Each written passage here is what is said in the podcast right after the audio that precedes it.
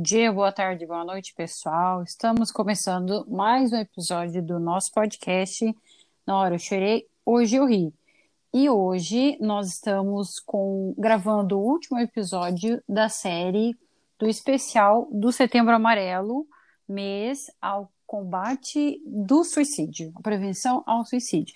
E como vocês viram no card, hoje nós temos uma convidada especialista, não tem somente eu falando bobeira aqui e falando apenas do lugar de, de pessoa que sofre com todos os problemas do que podem levar ao suicídio, mas sim com a minha psicóloga, Emília. Seja bem-vinda, Miriam. Olá, boa noite a todos. Bom dia, boa tarde, boa noite, como você diz, né? Isso. E aqui estamos para falar sobre Setembro Amarelo. Isso. Então, pessoal, como eu já falei algumas vezes nos episódios, a Miriam é a minha psicóloga, ela me aguenta e me ajuda há uns cinco anos, mais, mais ou menos. Ou menos gra... né? É, graças a ela eu não matei ninguém ainda e o... a taxa de pessoas agredidas já está quase zero. Então. Isso aí. Quem Diminuindo conhece, cada vez mais, né? Sim, quem me conhece, agradeça a ela depois. É, então, antes da gente começar a falar, né, para quem já viu o card, o tema do programa, então, como eu disse, o último episódio dessa série é Setembro Amarelo, a importância da prevenção, né, e de falar sobre o suicídio, né, do que é o suicídio e do mês do Setembro Amarelo em si. Então, para quem ainda não, não, não conhece o podcast, né? Tá chegando agora, eu sou a Aline Castilho, sou criadora, CEO, tudo desse podcast e a nossa rede para você seguir é no Instagram, arroba choreiri. E para quem quer me seguir, no Instagram é arroba. E a Miriam também tem as redes, né, Miriam? Qual que é o seu contato Isso. no Instagram? No Instagram é arroba Miriam Chimanco.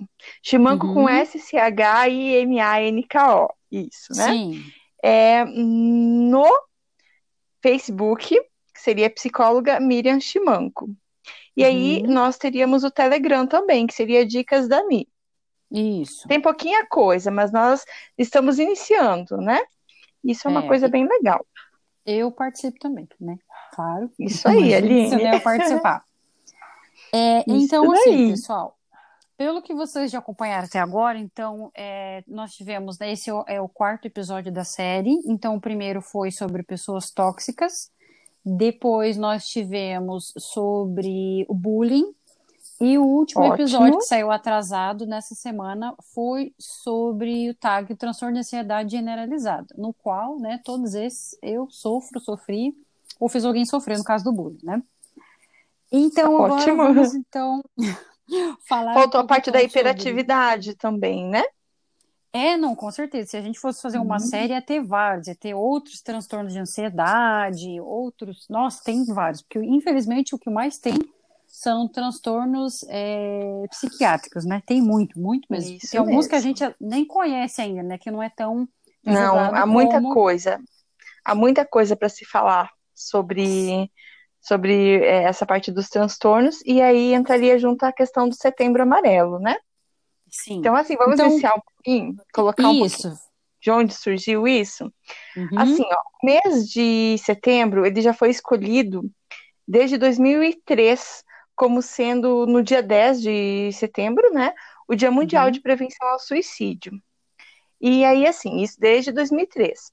E o Setembro Amarelo é uma campanha brasileira de prevenção ao suicídio que ganhou força em 2015.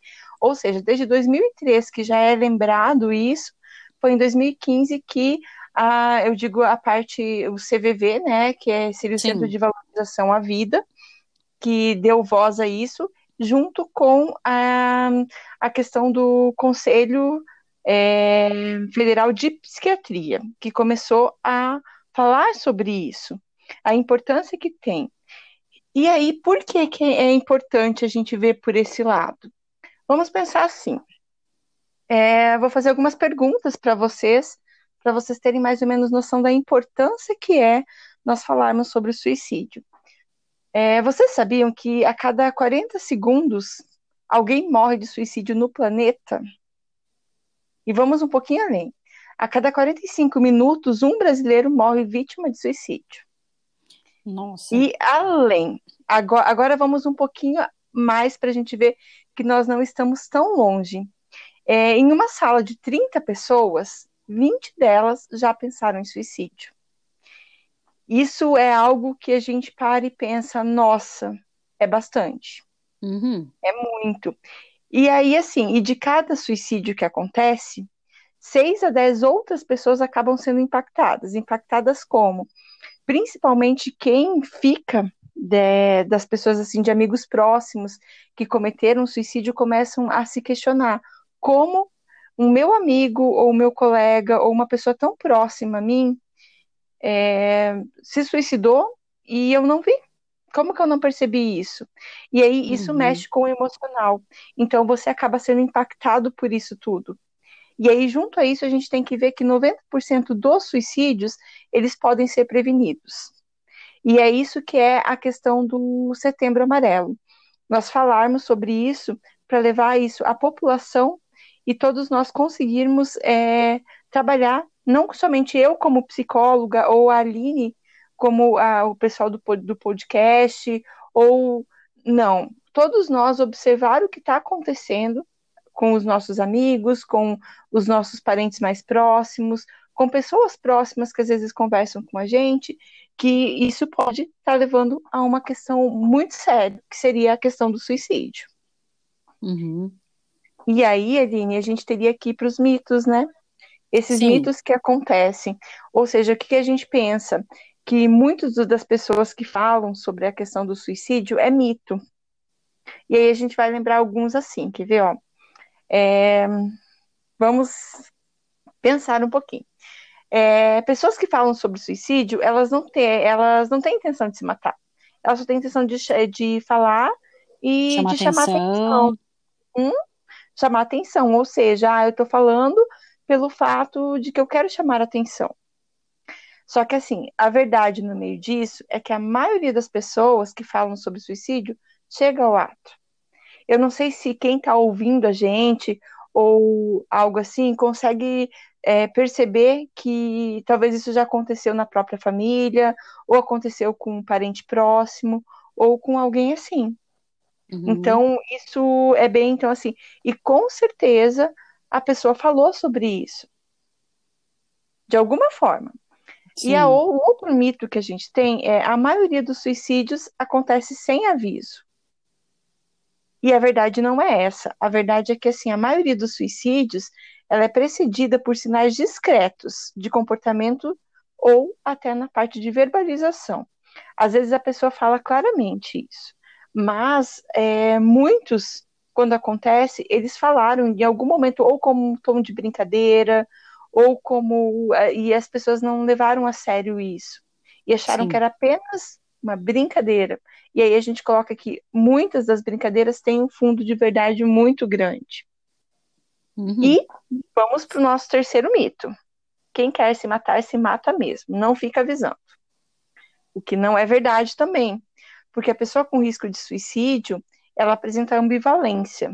O que seria ambivalência? Tem momentos que eu tô bem e tem momentos que eu não, eu acho que isso não vai acontecer, mas há momentos em que isso vem com uma força tão grande que essa ambivalência entre querer viver e querer morrer. Ou seja, essa ambivalência entraria da seguinte forma: às vezes eu tô bem, e aí você pensa, ah, não, capaz, estava pensando sobre isso, mas não tem nada a ver. E quando vem, talvez, o choque tão grande, eu penso, eu penso não, e o que a gente coloca é uma coisa bem, a pessoa que se mata, ela não pensa em morrer, ela pensa em acabar com a dor. Uhum. E nessa questão do acabar com a dor, muitas vezes, e a gente pode estar observando mais ou menos isso, a pessoa faz coisas que depois acaba levando à morte e, enfim, acaba sendo bem mais complicado, né? Sim. E aí vamos para o quarto mito. Somente pessoas com transtornos mentais cometem suicídio. E aí a gente pensa assim, ah, geralmente quem tem depressão comete suicídio, somente isso. Mas não é bem assim. Vamos pensar agora, a gente está em época de pandemia. Não sei se alguns dos que estão nos ouvindo sabem de pessoas que é, tentaram, pessoas que cometeram, e assim, questões de dívidas, tem muito mais coisas que pode levar ao suicídio também. Não vou dizer assim, é, excluímos é, os transtornos de os transtornos mentais. Não, eles estão uhum. ali. Eu coloco que é 80% tá nisso, né? Só que assim, o comportamento suicida é provável quando há sofrimento intenso. E para você ter sofrimento intenso, você não precisa ter um transtorno mental. É, quando a pessoa observa algo como insuportável, que eu não consigo mais suportar essa dor. Quando há, é, assim, nesse caso, que é, quando ele não conseguir suportar a dor, independente da existência dos transtornos mentais, certo? E tem, é assim, e aí a gente vai para o quinto mito. O quinto mito seria conversar sobre suicídio pode encorajar o ato. É o que todo mundo pensa. É, aí o que, que acontece? Conversar sobre suicídio abertamente pode fazer com que a pessoa sinta-se acolhida e tenha oportunidade de obter ajuda. Porque quando alguém consegue, primeiro, porque não é fácil falar sobre suicídio, é muito difícil a pessoa realmente dizer, não, realmente eu tenho vontade de morrer. Por quê? Porque isso é um tabu. Eu falar sobre a morte é um tabu. Eu Sim. trabalho com a tanatologia, então eu sei o quanto as pessoas evitam falar sobre a morte. Porque, nossa, falar sobre. Se eu estou falando sobre a morte é porque eu quero morrer. E muitas vezes uhum. a pessoa não quer morrer ela quer simplesmente falar sobre isso. E quando se fala a parte da morte, é, na verdade, assim, conversar abertamente pode fazer com que a pessoa se sinta acolhida, como eu coloquei, e sinta que ela faz parte e que, na verdade, a pessoa que está ali conversando com ela pode mostrar outras opções e pode mostrar que eu estou aqui para te ouvir. E talvez é isso que essa pessoa precise. Aí a gente uhum. vai para o sexto mito. O sexto mito é: o suicídio é um ato de covardia, falta de coragem, e vamos para melhor? Falta de Deus Ai, no coração. Esse é meu favorito. Esse é o teu favorito, né? É. Quanta gente que passa é, por tudo isso e que às vezes está, está tão próxima, eu falo assim, tão próxima que eu digo assim, em aspectos, é, nesse aspecto mais espiritual e que às vezes tem isso. Muita gente tem depressão e aí a gente volta para a depressão. A depressão, Sim. quando ela vem, ela não vem por falta de Deus. Ela é falta de neurotransmissores, tem uhum. muitos aspectos que podem levar à depressão. É totalmente químico, né? Não tem nada é a ver com o espiritual. Químico. E aí a verdade no meio disso é que o suicídio ele é um ato de desespero. É, de desespero porque eu não vejo saída, como eu já havia colocado acho que no quarto mito, né? Eu não uhum. vejo, não vejo saída, não sei o que fazer, e realmente é a minha última cartada. E é, de, é esse ato de desespero é de quem não percebe a alternativa para lidar com essa dor. Aí a gente volta. Sim. A pessoa que suicida, ela não se suicida porque ela quer morrer. Ela quer acabar com a dor que ela está sentindo. É, talvez uma solução imediata, né? Mas. Uhum. Ou, ou, a falta de outra solução. Eu lembro quando você estava falando ali de achar que o suicídio é só algo ligado à depressão, estava lembrando dos casos que eu já vi, já li e já até presenciei. Tive amigos que se mataram, é, familiares, e eu lembro quando teve a queda da bolsa no final dos anos 20, uhum. quantos empresários se mataram, né? Quando viram que estavam perdendo, podiam ficar pobres, e não tinha histórico de depressão, nada, né? Então foi um momento bem desespero, bem imediato mesmo. Uhum. E aí a gente tem que lembrar uma outra coisa que agora eu vou até colocar aqui no meio dos mitos, que quando a gente fala em suicídio, a gente sabe que ele é, é algo que é como se fosse um luto desautorizado. Por que um luto desautorizado? Quando, e é, assim, é muito complexo falar um pouquinho sobre isso, mas quando tem-se o velório de um suicida, é como se quem está sofrendo não tivesse direito de sofrer, porque é como se a pessoa escolheu morrer. Sim. Como se é, ninguém desse atenção. Como, então é algo muito complexo de estar tá falando porque entra dentro de um luto desautorizado. Que a sociedade uhum. vê dessa forma, né? E aí a gente é, vai pro. Hã? E? Ah, não, eu lembrei que antigamente, né, como eu sou católica, é, há uns 20 anos o padre não ia nem fazer uma oração no velório do, de quem tinha morrido, tinha se matado, né? E não se uhum. costumava uhum. também divulgar nas mídias, né, suicídio por causa desse tabu também, que se achava uma coisa assim errada. Hoje em dia, na verdade, eu acho errado se você ficar divulgando qualquer tipo de morte, né, na TV. Não acho muito Justamente. legal esses programas. Mas hoje em dia já se divulga e fica uma coisa até meio banalizada com as redes sociais. A pessoa quer saber quem se matou e ficam stalkeando, uhum. querendo saber por quê, quando, onde. Né? Então tem essa visão uhum. que talvez mudou, mas ainda ficou errado de uma outra forma, né? Justamente, e aí a gente acaba esquecendo de ver a dor de quem uhum. perdeu a, a, uma pessoa querida, de quem estava perto e que não conseguiu observar o comportamento dessa pessoa. Aí entra o setembro amarelo, Sim. e quando eu falo setembro amarelo, ele não fica só no setembro. É, o setembro é só para a gente estar tá lembrando. Mas esse, isso tem que ser trabalhado Sim. o tempo todo, não apenas por psicólogos. Talvez quando a gente fala no setembro amarelo, é, aqui que a gente fala, fala e fala, é uma forma que a gente tem de divulgar e de colocar para a população o quão importante é estarem olhando para isso. Nós, como psicólogos, os psiquiatras e quem trabalha com saúde mental, vive isso diariamente. Então a gente sempre olha para isso. Mas setembro é um mês uhum. onde a uhum. gente coloca, a gente divulga para as pessoas estarem observando melhor quem está próximo. Porque pensa, se cada um Sim. que tem essa tentativa de suicídio ou que tem essa vontade de morrer tiver um amigo, que seja um ao menos, que, te, que ouve, com certeza isso diminui muito.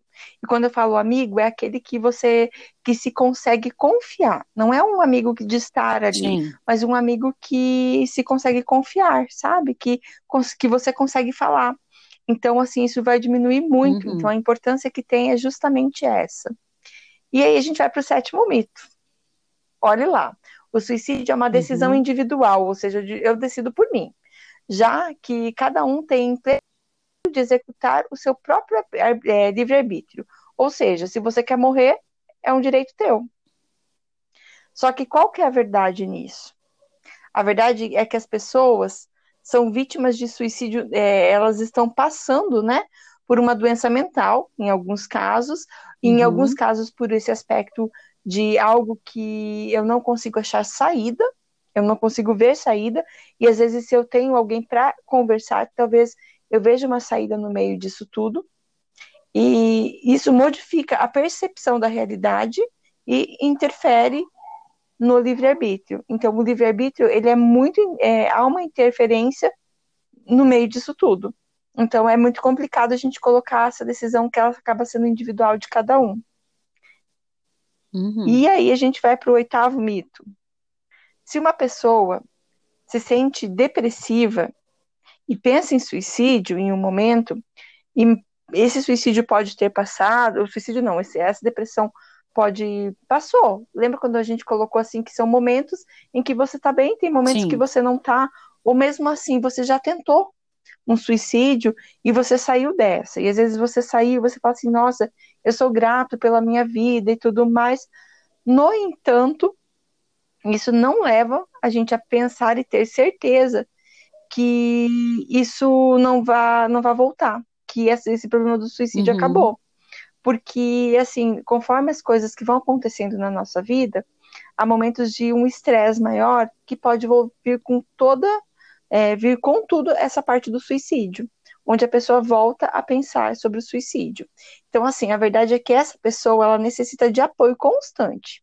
Não adianta só olhar uhum. para ela, como a gente fala agora em setembro, todo mundo fala sobre isso. Aí passa lá Sim. outubro, novembro, e todo mundo esquece. Então, a questão é, Sim. você está sempre olhando para essa, olhando não, sempre dando esse apoio constante. É, ou seja, a pessoa precisa é, ter alguém que, que ela tenha vínculo para ela falar sobre isso, para ela colocar como ela se sente sem ela se sentir julgada. E assim, assim como eles precisam de profissionais adequados para o, é, o, para, para o início e continuidade de acompanhamento e eu coloco, sim, falar é muito importante. E quando eu digo que o falar é importante, a gente precisa ouvir a gente falar. Não é o outro falar pela gente, é a gente falar. Uhum. Porque quando a gente ouve nós mesmos, a gente fala na psicoterapia, a diferença que dá é enorme. Então eu falo, é importante. A psicoterapia, eu falo, é o tratamento que vai te auxiliar em tudo. A psiquiatria tá aí, tá, precisa-se muito em, vou colocar em muitos dos casos, precisa-se da medicação para sair do quadro, para após continuar apenas com a psicoterapia. Mas, quando começa a voltar novamente, a pessoa já está atenta. Opa, alguma coisa está de errado. Então, o que eu vou fazer? Eu vou procurar novamente o medicamento. E isso é muito importante, assim Sim. assim como tem pessoas que vão precisar do medicamento a vida inteira. E tá tranquilo. Uhum. O problema é justamente quando a gente não percebe isso, o risco fica ali o tempo todo. E o que eu vejo muito é assim, né, como eu trabalho com professora, que é uma das classes que mais tem gente com problemas é, psiquiátricos, é que vai no psiquiatra, mas não quer ir no psicólogo, né? Uhum. Então eu falo assim, ah, eu já vou no psiquiatra, como se só tomar o remédio uhum. fosse ajudar. Na verdade é tapar o sol com a peneira, né? Porque você vai tratar mas não vai saber a causa, não vai tratar a causa. E às vezes então... entra uma coisa assim, Aline, é muito difícil eu olhar para o pro, pro problema, eu me abrir e eu realmente compreender da onde que vem o problema. E se eu não compreendo de onde vem Sim. o problema, eu vou ficar tomando medicamento a vida inteira. Uhum. E isso é, por isso eu digo, a psique, é, quando se tem o apoio entre a, psico, a, psico, a, a opa, a psicoterapia junto com a psiquiatria, a gente vê uma melhora muito boa. Só que a pessoa tem que se permitir isso. Se ela não se permite, não adianta. Porque não adianta eu ir no psicólogo e eu esconder coisas do psicólogo, na verdade, eu estou escondendo de mim mesma. E assim, o psicólogo Sim. vai cutucar, vai. Tem momentos que você vai sair muito bravo, muito bravo com o seu psicólogo ou sua psicóloga, ah, sim, porque normal. realmente não nem porque tudo, você está se desconstruindo, né? Porque nem tudo tá que você vai ferida. ouvir tá bom, né? Então, é mais ou menos isso. Sim. E aí, se a gente for falar nos fatores dentro do suicídio, entra assim, a doença mental, tá? O isolamento, uhum. a pessoa que fica mais isolada, não sai tanto de casa. É, quem tem o uso de, de álcool ou drogas, é, e aí vai um pouco mais. Quem tem história familiar e genética, ou seja, se você tem uma história familiar de alguém que cometeu o suicídio, isso pode estar tá aumentando e muito o teu risco. Sim. Por mais que hoje a gente fale assim, não, mas eu não penso nisso. Mas a questão é, às vezes, se você entra num quadro depressivo ou num quadro de uma bipolaridade ou algo assim, isso pode aumentar muito é, a questão do suicídio. Doenças crônicas, uhum. quando você tem uma doença crônica que você não vê solução, e os sentimentos de desesperança, desespero, de desamparo, isso tudo faz com que é, a pessoa comece a pensar sobre todos esses aspectos da, é, do suicídio, né? E Sim. aí, Aline, tem uma outra coisa que você colocou e que eu acho que é bem importante nós estarmos falando quando a gente fala em depressão. Depressão é, a tristeza e tudo mais, assim, a gente vai ter que diferenciar o que é tristeza e o que é depressão. Porque, assim, o estar uhum. deprimido, que seria a questão da tristeza, é muito comum. É muito comum para mim, para você, é comum para. Ou melhor, para todo mundo. Porque nem todo mundo está feliz o tempo todo. Então, assim, a tristeza, ela é passageira. Ou seja, é horas ou no máximo dias. Então uhum. a gente sabe que a gente ficou triste, mas isso vai passar. Já a depressão ela, ela é diferente, porque ela é demorada, ela dura mais, ela dura semanas, meses ou até anos. Sendo que a depressão hoje, a gente já pode, a gente já começa a observar ela em a partir de duas semanas. Se nós temos duas semanas onde começa a ver é, distúrbio no sono, distúrbio na alimentação, falta de vontade de fazer as coisas, falta de energia, é, o choro, choro constante. É, que mais que a gente pode observar? O mau humor, né, também, excessivo. O mau humor, isso, o mau humor excessivo. E quando começa, já vai começando, que vai aumentando, e se a gente não tomar, é, é, tomar alguma providência, fazer algo antes, a questão de você iniciar uma depressão é bem, é bem forte, tá? Então, assim, voltando para lá, para a tristeza. A tristeza, ela te dá o sentimento é normal do ser humano, ou seja, eu fico triste. Mas eu fico triste, logo depois eu tô rindo, é natural isso. Uhum. Já a depressão, não. Ela é uma, pato é uma patologia, é uma patologia mental que ela é diagnosticada por médico. E quando a gente fala diagnosticada por médico, vou colocar algo que é bem interessante aqui. Nós, psicólogos, nós trabalhamos com hipótese diagnóstica. O que, que a gente faz? A gente observa os comportamentos e a gente pensa, ou dentro de um CID que nós temos, nós fazemos uma hipótese, mas o único que pode diagnosticar é o médico. Uhum. Então, assim, é, a depressão ela tem que ser diagnosticada por um médico. Então, não é assim, ah, eu tô com depressão. Quem te disse? Eu? Não. Quem diz que tem depressão ou não é o médico. Uhum. É, a tristeza, ela é uma reação comum diante de problemas na vida. Ou seja, a gente tem problemas, a gente vai ficar triste. Por isso que eu falei, tem momentos que você vai estar triste e tem momentos que você vai estar feliz. E isso é Sim. é natural. É, só que a depressão não. Ela é, não é necessário existir um fator externo. Eu simplesmente estou triste, eu não sei nem o porquê, e eu fico chorando, ou eu fico mal-humorado, ou eu não durmo, eu não consigo descansar. E o eu não conseguir descansar talvez está muito ligado a esse aspecto do mau humor, essa questão do, da irritação, de eu ficar muito irritada, está muito relacionado a isso também. Uhum. E assim, a tristeza, ela não altera o sono, não altera o apetite e nem provoca sintomas. Sim. A depressão altera o sono, altera o corpo também. Por quê?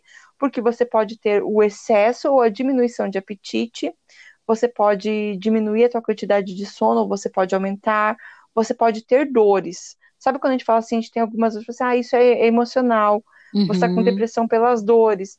Então, assim, só que isso também é diagnosticado pelo médico. Sim. É, na tristeza, não afeta o. Ou seja, ela não, não afeta a performance no trabalho, nada disso. Eu simplesmente estou triste, mas eu continuo trabalhando e está tudo bem.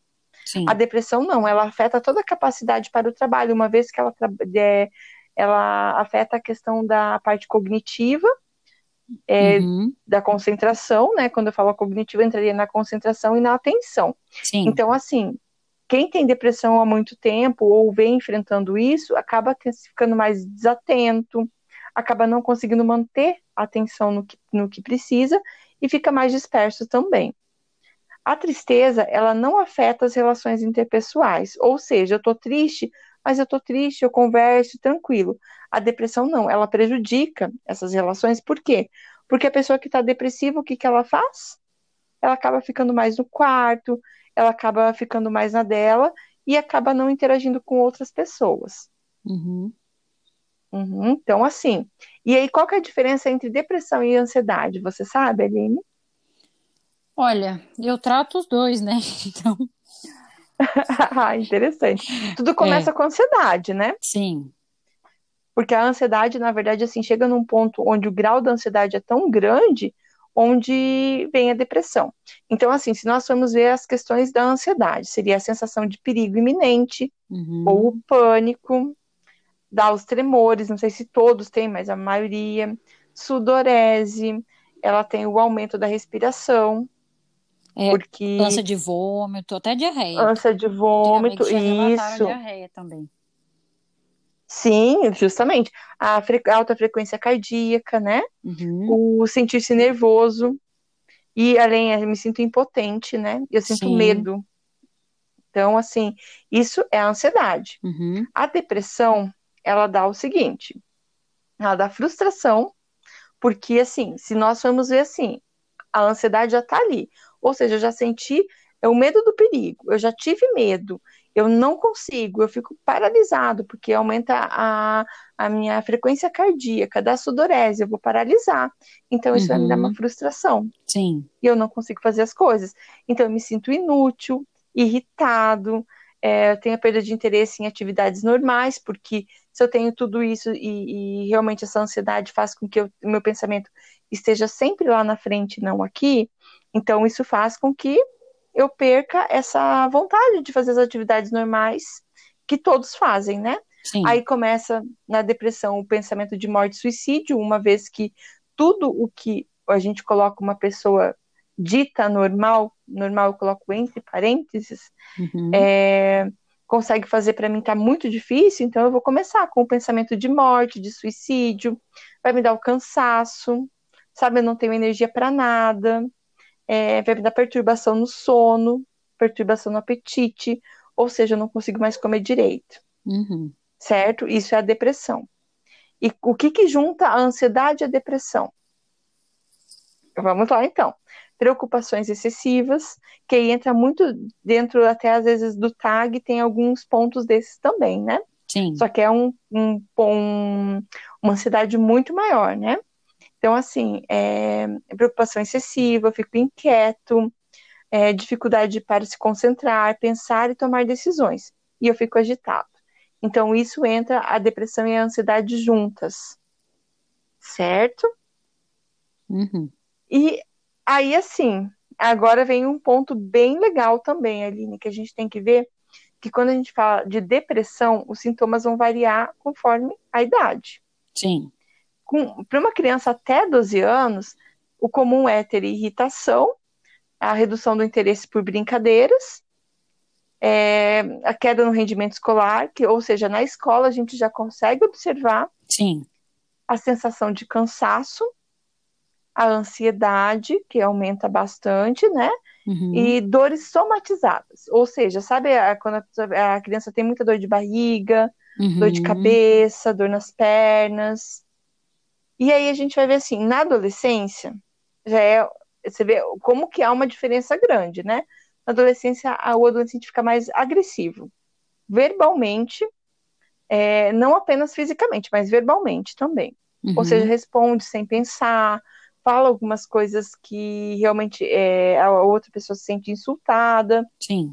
É, ela tem, ela tem, ele tem alteração no apetite, tem pensamentos suicidas, o que não quer dizer que a criança não tenha, mas Sim. no adolescente é muito mais comum. E tem o isolamento social, onde hoje a gente vê que a maioria dos adolescentes está nisso. Sim. Pandemia, principalmente, né? Uhum.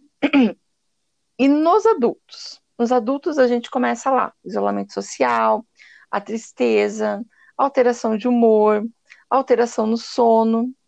e a uhum. perda da libido. Sim. Então, isso é os sintomas da depressão. E como que é a prevalência da doença? Nas crianças, vamos colocar lá, de 0 a 10, tá? As crianças a gente coloca 2 hoje. O adolescente seria 4. E os adultos seria 9, 10. Por quê? porque nos adultos, na verdade, principalmente quem já tem a depressão na fase adulta, já passou na fase da criança, na fase da adolescência também, né? Uhum. Alguns conseguem controlar, outros não. Então a gente tem que já levar em consideração isso também. Então, isso é mais para a gente ter mais ou menos noção de todos esses aspectos da depressão, né? E aí, assim, e aí agora a gente tem que ver uma outra coisa, aqueles sinais de alerta. A gente vai voltar lá na, no aspecto lá do suicídio, quais são os sinais de alerta que a, a pessoa que pode cometer um suicídio apresenta? Então, vamos lá, é, os diálogos, né? Uhum. É, uso de palavras ou desenhos que é, demonstram preocupação de morte, suicídio, vontade de sumir, ferimentos ou lesões corporais, uhum. que é o que a gente chama dos cuttings, né? Que, nós, que se corta o corpo então, isso já vem, já é, a gente já consegue observar bastante. É, nos gestos ou tentativas de suicídio ou história de suicídio na família. É, isolamento de amigos, do convívio familiar, que também a gente tá, tem que estar tá bem é, observando bastante isso, né?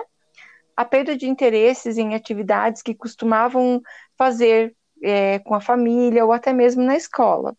Sim. É, ou seja, uma hora eu gosto, de repente passou um período já não gosto mais, já não quero. O baixo rendimento na escola, como eu coloquei, né? Uhum. E às vezes apresenta até a recusa de ir para a escola, não quero ir para a escola. É, as mudanças no hábito de sono, às vezes acaba de dormir muito tarde, uhum. é, às vezes acaba trocando o dia pela noite, é, os distúrbios nas, na alimentação e nos comportamentos em geral. E assim, também apresenta lá irritabilidade fácil, às vezes até exagerada, apresenta choro frequente, é, crises de raiva, é, comportamentos autodestrutivos, ou seja, eu fico me, me automutilando, é, uso de álcool e drogas, é, exposição a situações de riscos exagerados Sim. ou constantes, ou seja, sabe, aquele pessoal que todo momento quer fazer coisas é, totalmente diferentes e essa parte da adrenalina muito alta, uhum. nos quais exige todas questões de risco, então isso é algo bem preocupante. As situações em que há bullying na escola ou o cyberbullying, que é a gente entende que na, na internet, né, Sim. que às vezes ele, ele não é visto por todos, ou seja, as pessoas não têm tanta noção do que está acontecendo. É, o abuso sexual prévio, ou seja, que aconteceu antes, lá atrás, que provavelmente a pessoa que passou por isso ela fica revivendo. Sim. Ou, e também os que aconteceram recentemente. É, aí a gente volta lá para a internet, as postagens é, nas redes sociais de assuntos e mensagens que levam a, a baixa autoestima, de você começar a ver que se coloca questões onde você percebe que é, a pessoa está se é, falando mal dela mesma ou falando determinadas coisas, a gente já começa a observar que aí já é um sinal muito grande para a parte uhum. da, da, do suicídio. É, os interesses em filmes violentos, de terror, e muitas horas assistindo, assistindo esses mesmos tipos de filme com violência, é, porque daí a gente leva em consideração assim que violência gera violência sempre. Sim, músicas também, né? As músicas, Assim, Aline, você é da mais ou menos da mesma época que eu, talvez você lembre. Lembra quando tinha as músicas do Legião Urbana? Ah, sim, emo, os emos, né? Que eram dos anos 2000. Sim, gente. E, e como assim, como Gótico relatam, também, se você né? for parar e ouvir... Uhum, sim, se você for parar e ver isso hoje, esses dias eu estava ouvindo, eu estava falando assim, gente, como eu gostava disso e como eu não percebia como tinha um tom tão voltado à, à parte da morte, sabe? É, Isso é aquela algo música bem... Pais e Filhos, né? Até o Renato Russo comentou que ele escreveu essa música quando ele estava pensando em se matar. E o pessoal cantava Sim. como se fosse romântica, né? Quem não entendia. Ótimo. É, porque ele tem, tem, tem outras que acho que ele coloca assim. Que. Hum, ai, ai, eu tava vendo pelos, pelos nomes das músicas. Vento no né? litoral, a nossa. Gente... Vento, Vento no, no, litoral. É muito é... Bastante. Os bons morrem jovens, uhum, sabe? Sim. também é. Isso são coisas assim que é muito forte. Sim. E aí, quando a gente pensa assim, a gente fala para as pessoas assim: vamos falar sobre o que está acontecendo, sobre o aspecto da, do suicídio. E aí você pergunta: você está bem? Aí a pessoa fala assim: eu estou ótima. Assim. Primeiro que eu falo, o ótimo é algo que a gente diz assim: eu não posso melhorar nada porque já tá tudo ótimo. Uhum. Só que às vezes nesse ótimo tá ali a história do é, eu tô mal, eu tô me sentindo gorda, magoada, sozinha, feia, triste, é, tô me sentindo chateada, é, ferida, cortada, Humilhada. sozinha, fingindo, fria, mentindo. Ou seja, eu tô sentindo tudo isso, mas eu tô te dizendo que eu tô me sentindo ótima, até para quê? Para as pessoas acharem que eu tô bem. Uhum entende? Então isso é algo bem é bem forte quando a gente vai falar sobre isso. E aí eu falo assim, vamos um pouquinho além. O que, que a gente pode fazer quando a gente entende que há um risco nesse aspecto do suicídio? A gente pode acolher. O acolher é você ouvir sem você julgar. A partir do momento que você julga, eu acho que nós temos todo esse aspecto desse do sentir, que a gente se sente julgado, a gente já para de falar na hora. Então, assim, o importante é estar acolhendo. Uhum. É, ouvir a pessoa, compreender o que ela está passando, porque tudo que acontece tem uma história, tem um porquê estar acontecendo isso.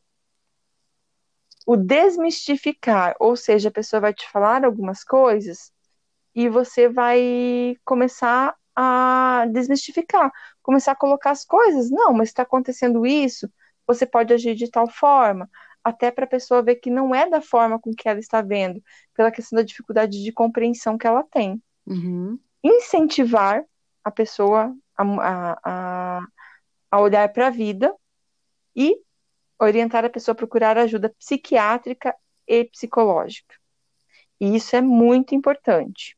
Acho que isso, porque assim, eu falo assim, a partir do momento que todos nós nos juntarmos para ver esse aspecto da vida e olhar para o outro, eu acredito que muitas coisas tendem a mudar. Sim. E aí, Aline, junto a isso, a gente vai para as intervenções. O que, que a gente precisa nas intervenções? A, é, a primeira, a psicoterapia, certo?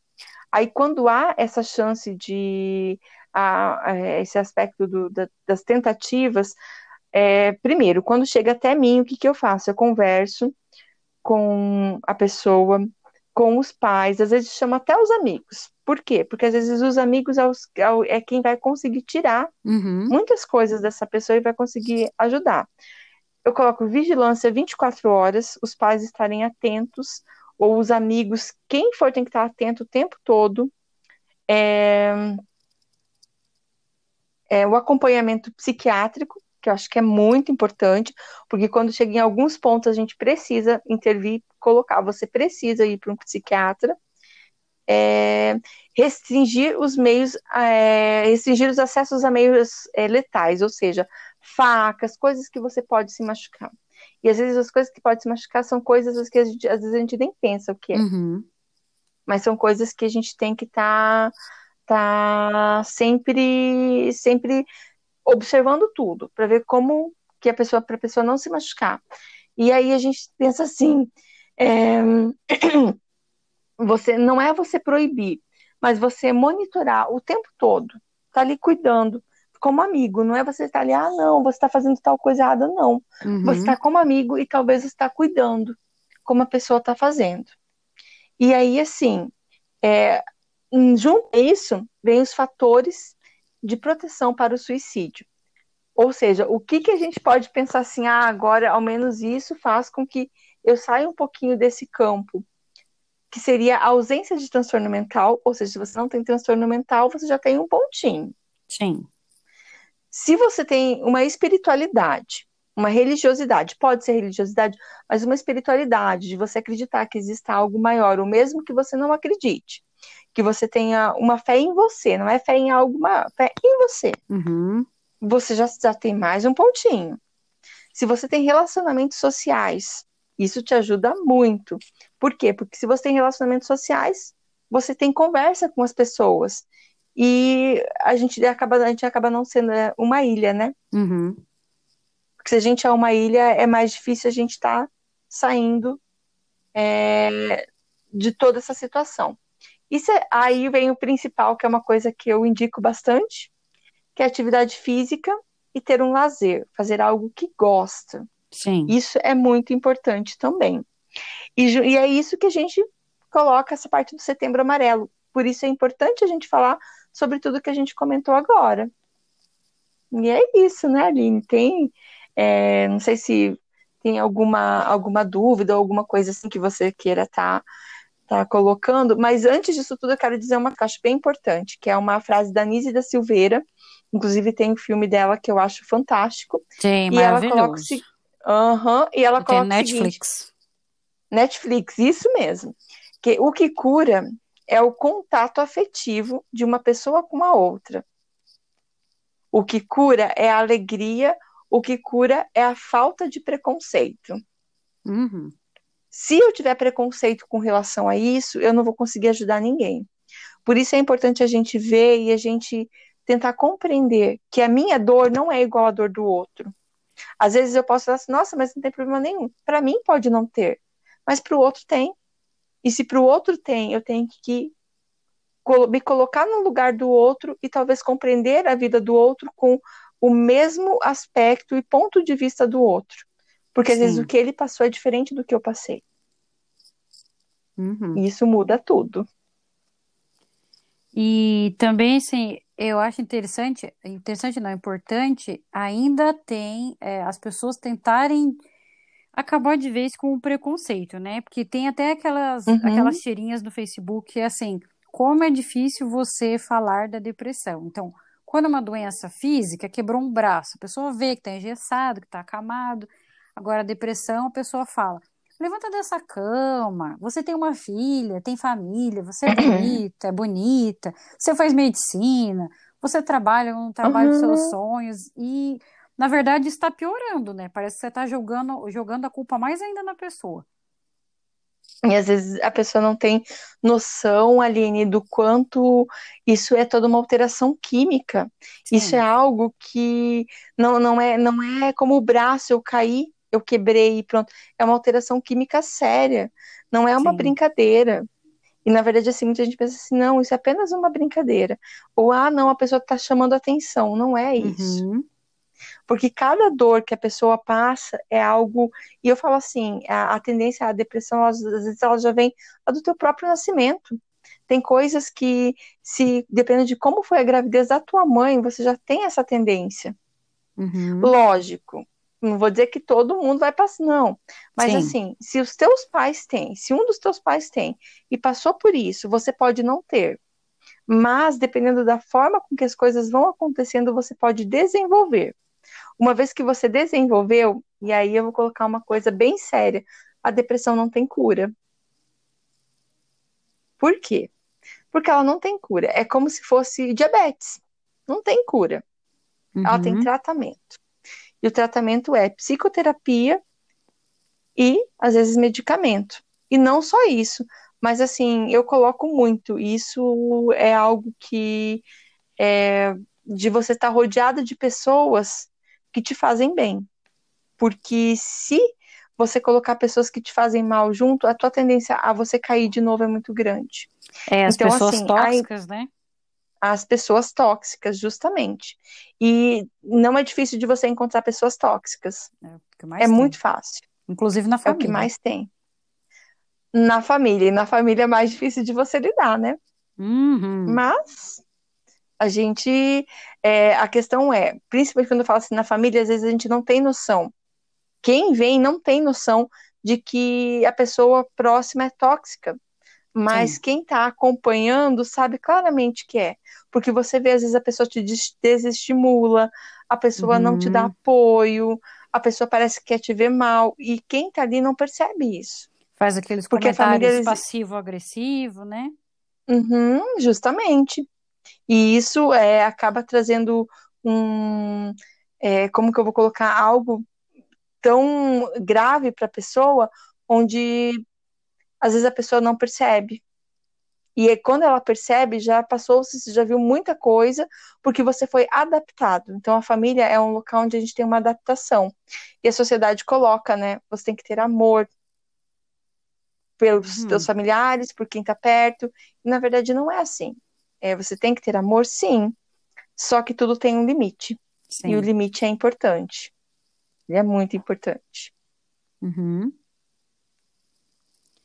E você tinha comentado do CVV, né? Que é o. Do, isso, que é o Centro de Valorização à Vida.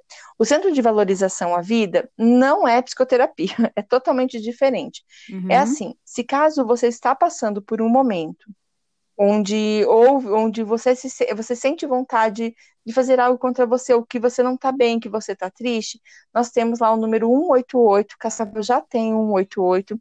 Você pode estar ligando para quê? Para você conversar com alguém que está é, que pode te ajudar a sair desse pensamento. Mesmo não sendo psicólogo, mas eles são treinados, a parte do CVV tem uma, uma parte de treinamento para eles saberem como eles vão agir contigo. Então eu falo, o CVV é algo muito importante e assim, quem precisa pode estar tá ligando tranquilamente. Beleza. E bom, é, geralmente no programa a gente tem o riso e o choro da semana, né? Que o choro é algo triste, ruim, e o riso é algo bom. Mas como a gente já vem falando o mês todo sobre como tratar as coisas ruins, né, que podem levar ao suicídio. Então, hoje nós vamos deixar só o riso de dica. Então, Ótimo, eu vou então deixar... então vamos lá. É, eu vou deixar uma dica aqui, que inclusive eu estava assistindo hoje. Uhum. Como eu Ótimo. sou muito de filme, né, é, eu estava assistindo uhum. o filme Adaptação, que é com... Ai, eu sempre esqueço o nome dele. Nicolas... É aquele ator inexpressivo, mas o filme ele tá bom. Eu esqueci o nome uhum. dele, gente. Mas é, é a história de um roteirista que ele tem que adaptar um romance para virar um roteiro. Ele tem transtorno de ansiedade generalizada e ele tem muita baixa autoestima e ele tem um, um irmão gêmeo que é totalmente tóxico, que vive com ele e que decidiu seguir a mesma carreira que ele. Então, assim, dá uma agonia uhum. ver o filme, porque ele fica o tempo todo duvidando, ele tem baixa autoestima para relacionamento, e ele tá apaixonado por uma mulher, mas ele também tem a baixa libido, então é bem interessante o filme. Ele é um pouquinho mais antigo, não não achei lugar não para assistir, mas eu como, né, sou meio fora da lei, já uhum. baixei no torrent ali. Então, adaptação. E um outro filme que eu sei que vai sair no cinema brasileiro, que é baseado no livro da Tati Bernardes, é Depois a Louca Sou Eu. Tem um livro que é, conta. Ela não diz que é a história da vida dela, da Tati Bernardes, a autora. Mas, pelo uhum. que eu uhum. conheço da autora, é muito parecido com o que ela já contou no podcast que ela participa. Tem a Débora Falabella, né? O filme que vai sair dia 20 de, de outubro. Vai sair no cinema, não sei como vai ser com a pandemia, né? E ela conta é. a história dela que desde pequenininha ela reagia de forma exagerada às coisas. A mãe achava que era frescura, levou para a benzedeira, levou para o centro de umbanda, levou na igreja evangélica, tudo. E ninguém nunca sabia o que ela tinha. E ela tinha muitas crises de pânico e crise depressiva. E, eu, e é uma mistura assim de drama da história dela, mas com tratado de uma forma leve com a comédia. Então eu achei bem interessante. Então, para quem é mais do livro, né? Sempre, geralmente, quando é inspirado o livro é mais interessante. Justamente. Então, o livro depois A Louca Sou Eu, da Tati Bernardes, e o filme com o mesmo título que vai sair com a Débora Falabella.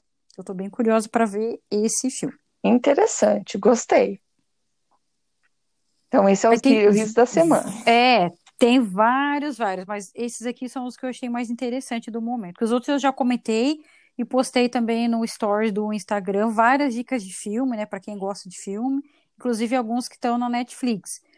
É, que o que uhum. eu sempre falo e repito é as vantagens de ser invisível, que também é baseado no livro, Legal. que é maravilhoso também. Uhum, ótimo. Esse é bom. Ai, maravilhoso. Maravilhoso. Uhum. Você tem algum riso para indicar? Ai, eu, não, eu, eu gostaria que você indicasse, assim, até porque eu sou só participante, né? Oh, vamos, vamos deixar. Tem mais algum riso que você possa estar tá indicando para essa semana? É, Garota Interrompida. Ah, também, a Garota Interrompida é, um é bom. Antigo, é ótimo. Muito bom. Uhum. Acho que esse tá ou na Netflix ou no Prime Video da Amazon. Ótimo. Bom, eu sempre. Ah, tem um lado bom da vida. Ah, o lado tá bom da vida.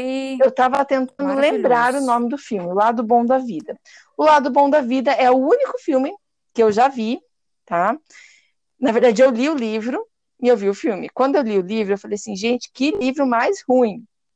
Eu odiei ele. É, eu já ouvi falar isso mesmo, o pessoal prefere o filme. Aí, quando eu vi o filme, eu falei, ai, gente, vou assistir isso aí. Não, nem vou. Eu quer saber, eu vou assistir para ver, porque vai ser ruim também. Gente, eu me apaixonei pelo filme. Então, o filme ele é fantástico. O, o livro não é aquela coisa, mas o filme é muito bom, o lado bom da vida.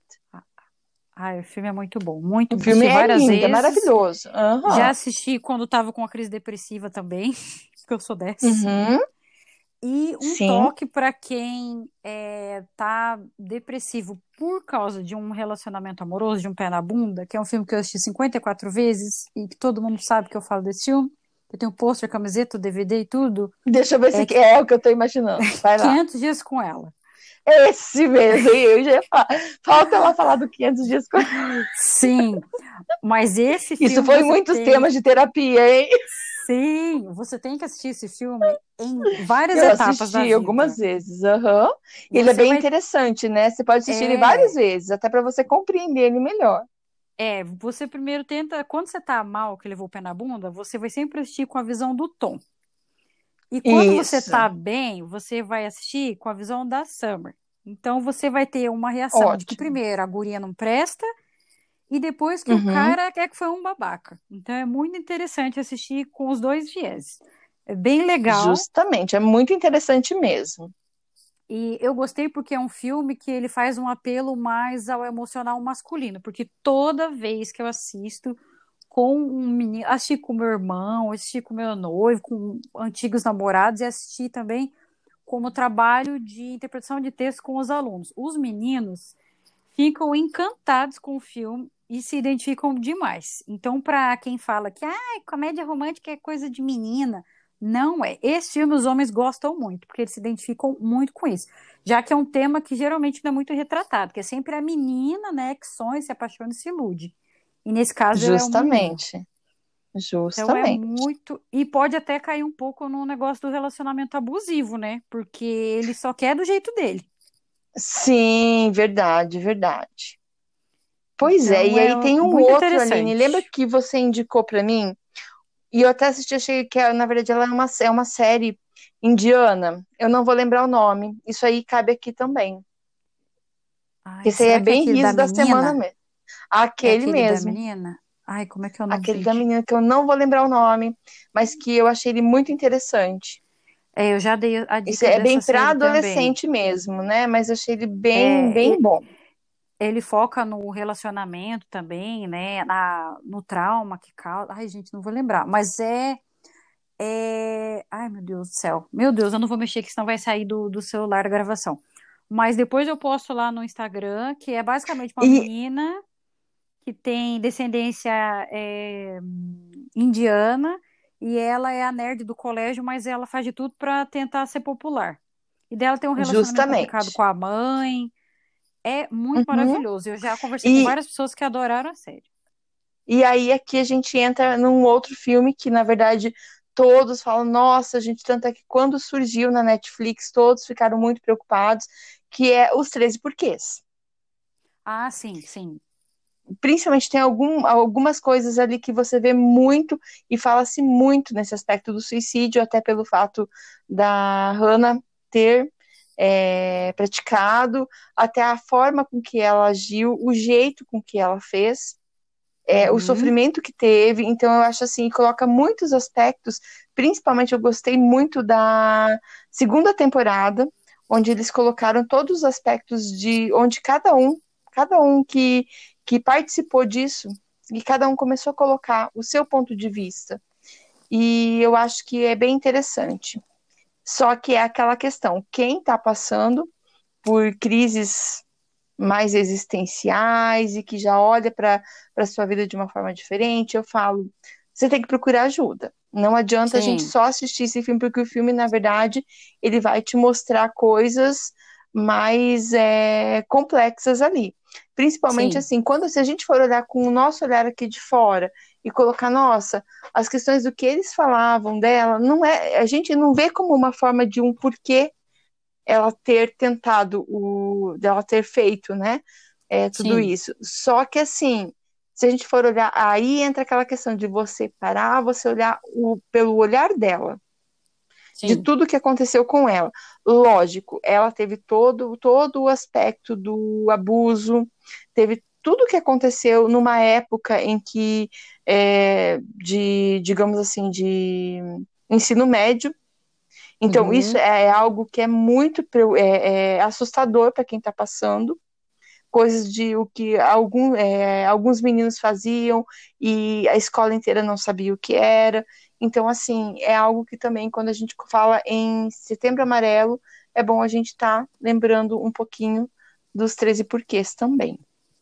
É, essa eu lembro que quando saiu, os alunos comentavam muito comigo. Ah, eu lembrei uhum. de um uhum. brasileiro que o nome é Ferrugem.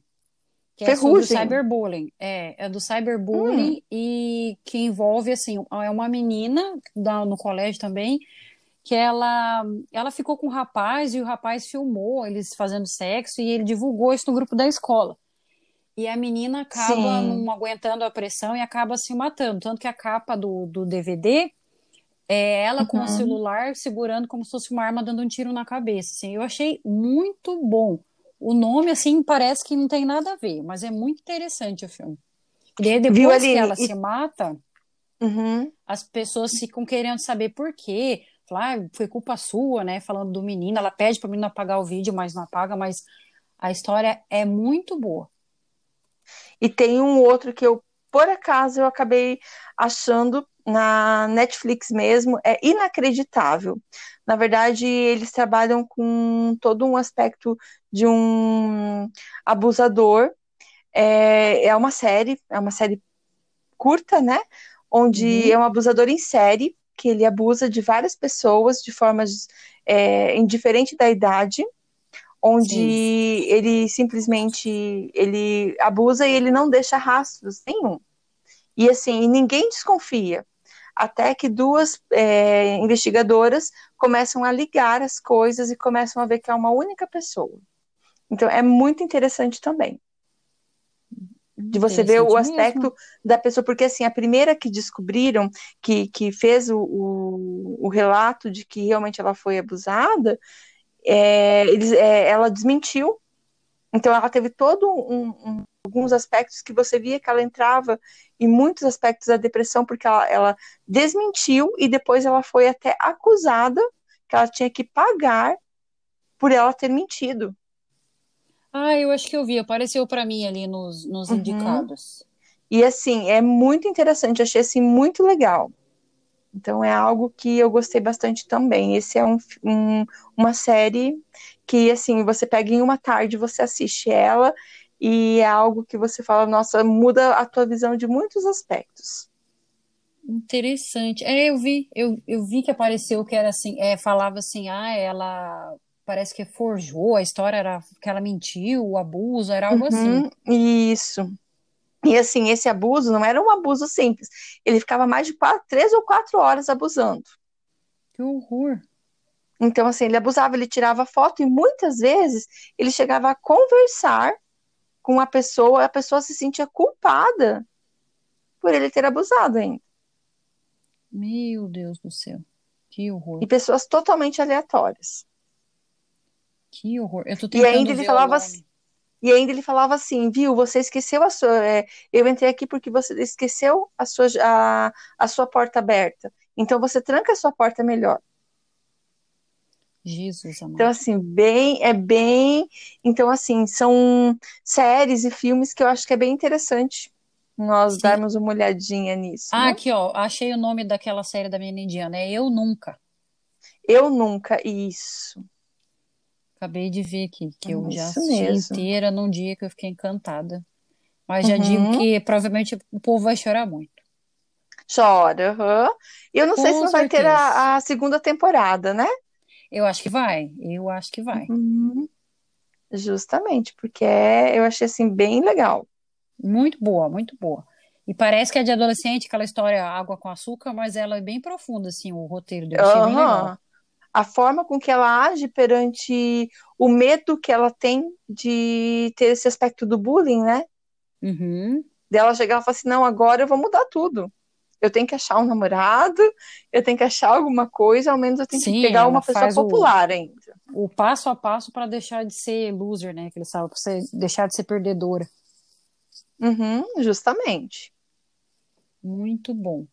Bom, pessoal, então para quem é, né, estava em dúvida do que assistir na Netflix ou baixar de forma ilegal, né, no torrent, teve bastante dicas. Olha, eu nem precisei dar pausa aqui para fazer o intervalo, que acho que quando alguém participa o aplicativo não corta esse bonito, que é só quando eu estou gravando sozinho, porque já deu uma que legal, hora e três né? minutos. Uma hora Ainda e três bem. minutos, isso, que coisa boa, né? Ainda bem, porque eu sou péssima para editar áudio. Meu Deus, coisa difícil. Mas, Mas então, enfim. pessoal, vamos né, agradecer então, a participação da Miriam, né? Eu que Obrigada. agradeço. Muito bom, gostei. Quem precisar, então, né, de ajuda, é, contacte ela lá nas redes sociais dela, né? Eu anotei Ótimo, aqui o teu Instagram, mesmo. só que eu não sei se eu anotei errado. Eu coloquei arroba Miriam Carlas. Não, é, não é outro, porque esse aí é o meu pessoal. O outro é ah, é, tá. é Miriam Chimanco. Tá. S-C-H-I-M-A-N-K-O. Isso. Eu já decorei porque eu sou ótima para decorar nome que tem K, H, Y causa do inglês. Então, é a minha técnica de memorização. Então, procure Ótimo. Miriam Shimanko, S-C... S-C-H-I-M-A-K-O. Shimanko. N-K-O. Aí eu falei Shimanko. Ai, meu Deus. É, Lá no Instagram, no Facebook também. Uhum. E quem tiver interesse depois para marcar o horário com ela, né? A Miriam Isso. atende particular e atende também por convênio. Por convênios, vários convênios, enfim. Qualquer. Isso. Podem me procurar pelo Instagram e a gente vai conversando. Isso. Então, pessoal, foi isso. Espero que vocês tenham tirado é, muito conhecimento desses quatro episódios da nossa série do Setembro Amarelo. Quem tiver com problema pode conversar comigo, né? Alunos que já conversam, Ótimo. continue conversando comigo, né? É, Para quem tá com, acabou piorando ou entrando nesse quadro, né, depressivo por causa da pandemia, procure na internet também, tem atendimentos com psicólogos gratuitos que eles estão fazendo online, tem. por Skype. Uhum. Procura lá no Google que tem. Justamente, gente, vou colocar uma outra coisa. Eu não sei como que está agora, tá? Mas o núcleo de Cascavel, eu sei que eles estavam é, até uma época até entrei nisso para auxiliá-los. Esse aspecto de está precisando, tem psicólogos que alguns psicólogos que eu conheço é, se proporam a estar auxiliando o pessoal do núcleo, o pessoal do CRAP, uhum. que eles colocaram para estar tá auxiliando. Então, assim, pais de alunos, alunos, isso tá. Então, quem precisar, também. Sim. Bom, uhum. e é isso, uhum. pessoal. Então, desejo a todos né, uma excelente semana. Muita saúde mental para todos, não para todos e todas, né? Ótimo. né? Vamos tentar não enlouquecer. Na dúvida, faça como eu, não isso assista mesmo. TV. Tente ficar longe aí das desgraças não, assim, vamos acontece. colocar Sim, viu, Aline? Evitar assistir TV e coisas que. mortes, coisas que acontecem, coisas que podem te ferir emocionalmente. Uhum. Isso são coisas que vocês não precisam, até porque dependendo do quadro em que você está, você pode entrar numa em uma, uma questão pode de uma, gatilho, né? Um gatilho para você ficar sofrendo e não ficar bem. Então, assim, uhum. assim, evite assistir. Procure assistir um filme, uma boa leitura ou coisas que vocês gostem de Coisa fazer. Leve, procure né? um isso, procure um lazer, uma coisa que você goste de fazer e que te faça bem. Mas não fique assistindo o que não, o que não te traz nada de bom. Então, uhum. Então, isso não é legal mesmo. Isso mesmo. Então, só reforçando, né? Siga a gente lá nas redes do podcast, arroba Choreiri, e o meu pessoal, arroba Aline Castilho.